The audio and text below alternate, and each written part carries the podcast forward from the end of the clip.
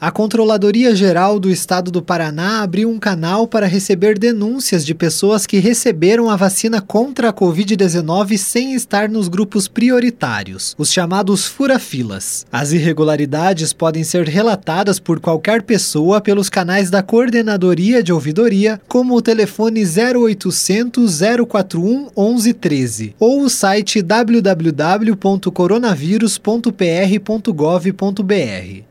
Após o recebimento da denúncia, a CGE vai direcionar os casos aos órgãos ou instâncias competentes. Os dados serão repassados também para a Secretaria de Saúde do Paraná, que atua em parceria com o Ministério Público para coibir irregularidades. Além disso, a controladoria vai verificar presencialmente a qualidade do atendimento dos serviços estaduais em 90 cidades ao longo do ano. Durante as visitas, serão avaliados como foram recebidos os lotes de vacinas. O controlador Geral do Estado, Raul Siqueira, explica que a ação vai fiscalizar como é feito o atendimento à população. Muito além do portal da transparência, nós estamos fazendo verificação nos locais de aplicação da vacina e nos locais onde a logística programada pela Secretaria de Saúde do Estado foi desenhada para a entrega desses insumos dessas vacinas. Com esse trabalho de inspeção em loco, nós conseguimos reforçar a transparência pública com a integridade do dado, ou seja, a segurança da informação